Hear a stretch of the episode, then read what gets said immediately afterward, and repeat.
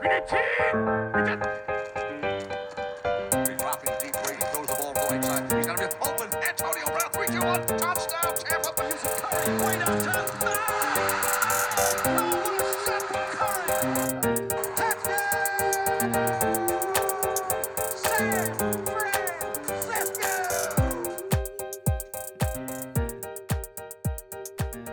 Herzlich willkommen und welcome back zu Fourth Quarter Action, dem Sportpodcast für alle, die sich für den amerikanischen Sport interessieren, für die NFL, für die NBA und auch für die MLB.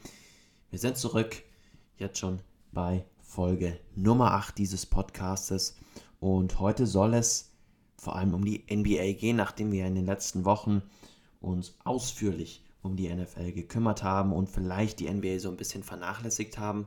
Und auch da ist wieder viel passiert. Die NBA ist ja so die Drama League äh, der amerikanischen Sportligen, wo meistens mehr Action außerhalb des Platzes stattfindet als auf dem Platz. Ähm, aber wir haben natürlich auch immer genug Action in den Arenen und das war die Woche auch wieder der Fall. Heute soll es vor allen Dingen darum gehen, dass Ben Simmons zum ersten Mal wieder seit seiner Abkehr von Philadelphia in the City of Brotherly Love gespielt hat, sein erstes Spiel in Philadelphia. Und dann wollen wir uns auch die einzelnen Standings anschauen. Wo stehen die verschiedenen Teams? Ähm, gerade Eastern Western Conference, da gibt es einige Überraschungen. Und wenn man vielleicht die NBA jetzt nicht täglich ver verfolgt, wird man sich doch denken, was ist denn hier passiert, gerade im Westen ne, mit den Sacramento Kings, mit den Utah Jazz, die sehr gut sind, aber auch zum Beispiel Cavs und ähm, und Orlando Magic Teams, die im, im Osten wirklich ähm, nicht allzu schlecht sind.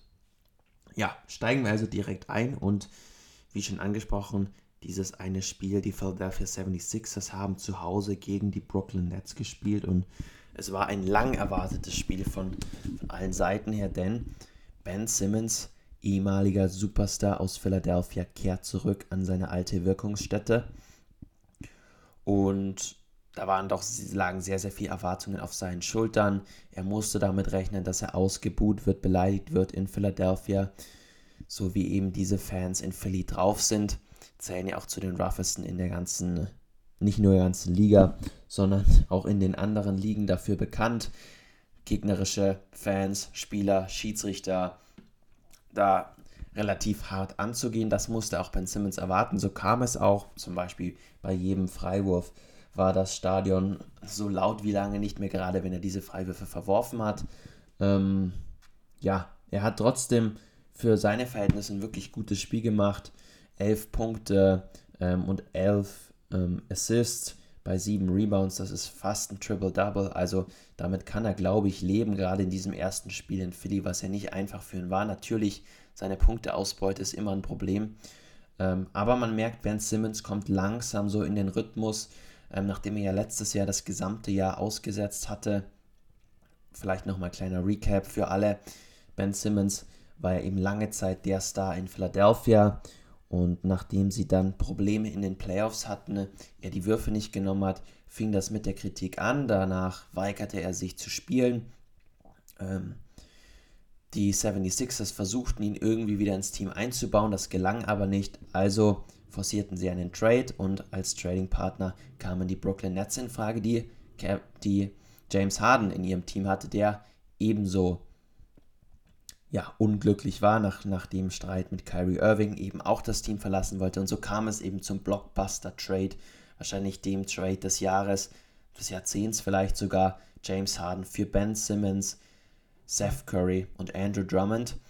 Und nachdem ja so viele gerätselt hatten, wer wird der große Profiteur sein, kann man eigentlich sagen, keine von beiden Teams hat wirklich davon profitiert. Harden immer wieder verletzt, ein, zwei gute Spiele bisher gehabt, aber einfach nicht mehr auf seinem MVP-Level, auf seinem Level aus den Houston-Zeiten, wo er eigentlich an jedem Abend mindestens 32 Punkte auflegen konnte. Das ist er einfach nicht mehr. Und auf der anderen Seite, die Nets haben auch nicht davon profitiert. Seth Curry, Andrew Drummond blieben weit unter ihren Erwartungen. Und Ben Simmons, ich hatte es schon erwähnt, bisher noch nicht gespielt. Jetzt hat in dieser neuen Saison kommt er langsam rein.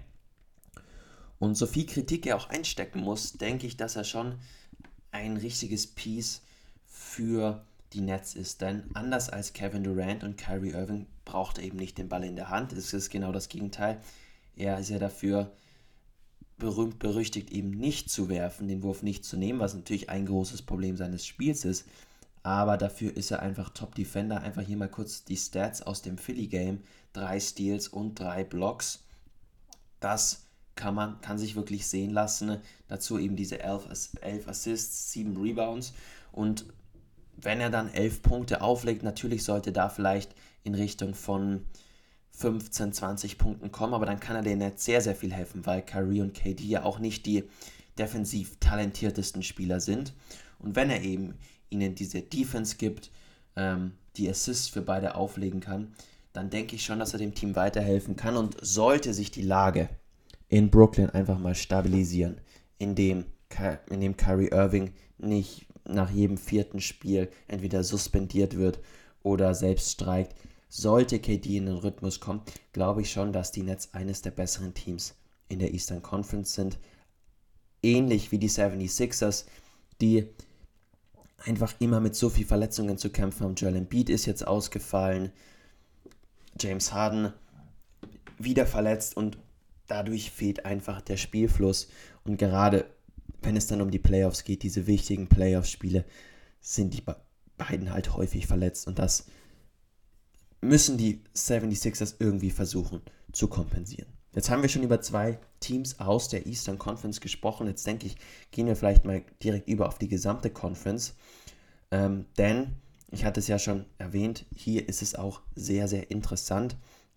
Ähm, kurze Seite von mir, Fehlerberichtigung. Ich hatte vorhin gesagt, die Orlando Magics überzeugen, das sind die Indiana Pacers, die ich in dem Fall meinte.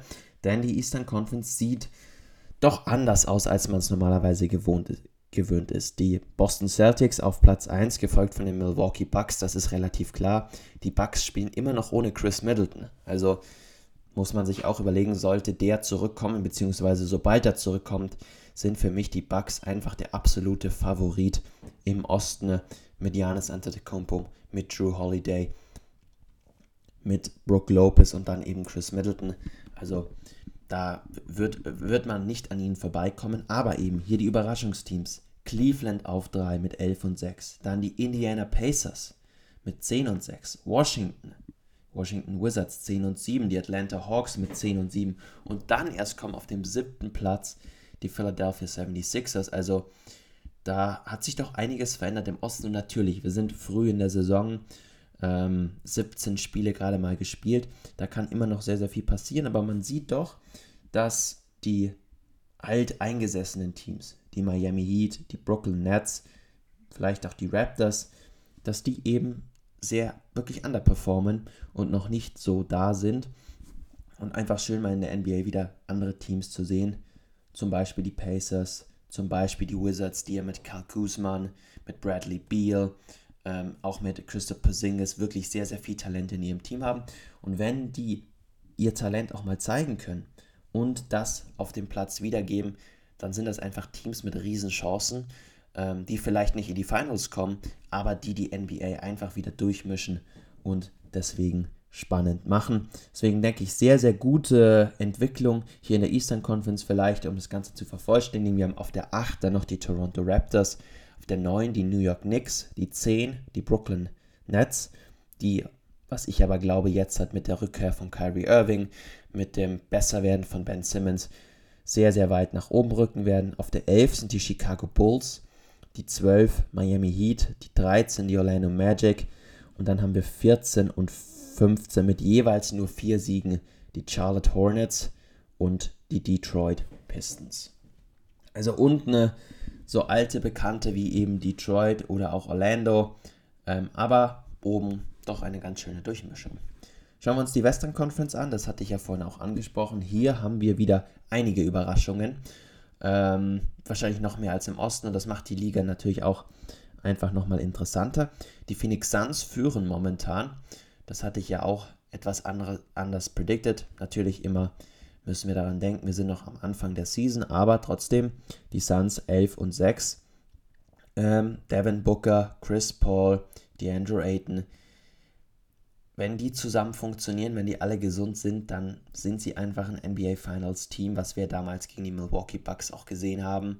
Und die darf man nicht unterschätzen, deswegen sind sie auch Erster. Aber dann auf Platz 2 die Utah Jazz, wo viele gesagt haben, die werden das schlechteste Team der ganzen Liga sein, die werden um den First Pick spielen.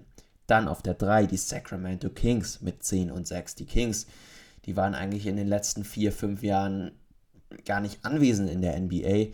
Ich würde sagen, wenn, wenn du jemanden fragst, bitte nenn mir die 30 Teams der NBA, da würde jeder neu auf 29 kommen und die Kings vergessen. Die LA Clippers auf der 4, das ist da, daher unerwartet, dass ähm, Kawhi Leonard immer noch nicht spielt. Also man überlege sich, was passiert, wenn Kawhi Leonard gesund zurückkommt.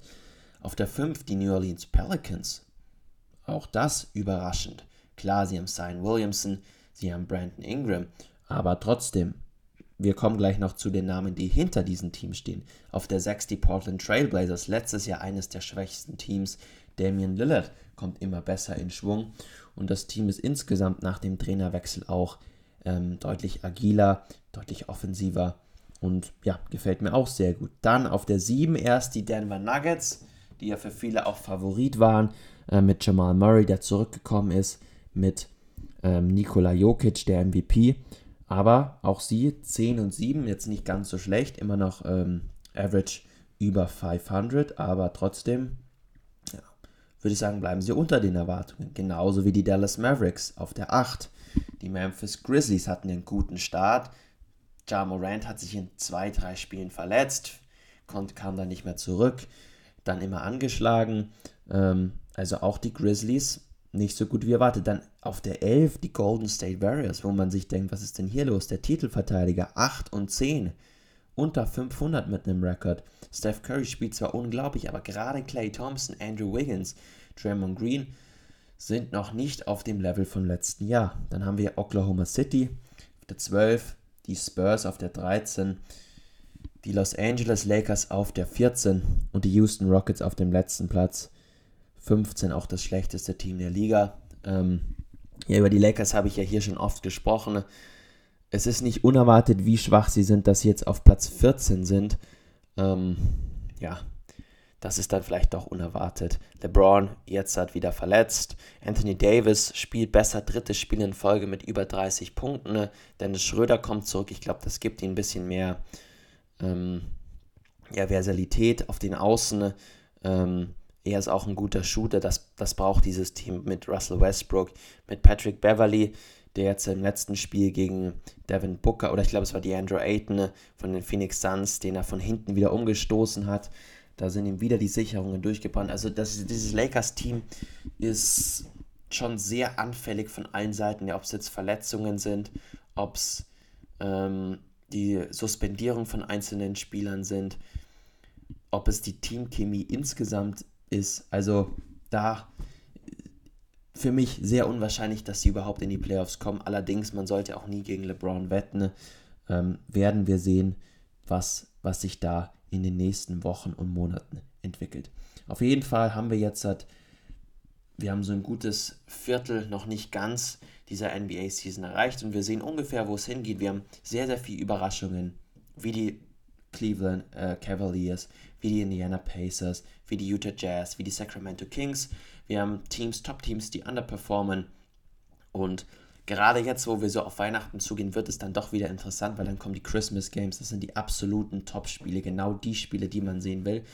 Und das wird dann schon so ein kleines Stimmungsbild sein, wo die Teams stehen, wenn die Lakers gegen die Clippers spielen, wenn die Warriors gegen die Nuggets spielen, wenn die Bucks spielen, die Celtics. Ähm, da werden wir dann schon wissen, wo geht es dann hin. Und natürlich ist da noch viel Zeit. Wir haben dann noch den All-Star-Break. Und dann geht es erst, glaube ich, so Ende März, Anfang April in die Playoffs. Aber mal, glaube ich, ganz interessant, so einen kleinen Einblick in die momentane Situation in der NBA zu haben. Und es bleibt ja trotzdem spannend, wenn, wenn nicht zu viel auf dem Platz passiert, dann halt eben außerhalb des Platzes. Man sollte auf jeden Fall dranbleiben. Es sind immer, es gibt immer gute Spiele. Und wie gesagt, gerade sind es eben die jungen Teams, die frischen Teams, deren Namen vielleicht nicht so allgegenwärtig sind, die überzeugen. Und das macht doch auch mal Spaß. Damit würde ich es dann auch belassen mit dieser achten Folge. Ähm, ja, ich hoffe, ihr habt vielleicht wieder was mitgenommen, kleinen Einblick in die NBA bekommen. Vielleicht folgt ihr, verfolgt ihr sie jetzt halt noch genauer oder mal wieder. Und ja, ich bedanke mich wie immer fürs Zuhören. Würde mich freuen, wenn ihr diesem Podcast folgt oder ihn auch teilt, weiterleitet, was auch immer hilft, um die Community zu vergrößern. Und dann würde ich sagen, hören wir uns wieder nächste Woche.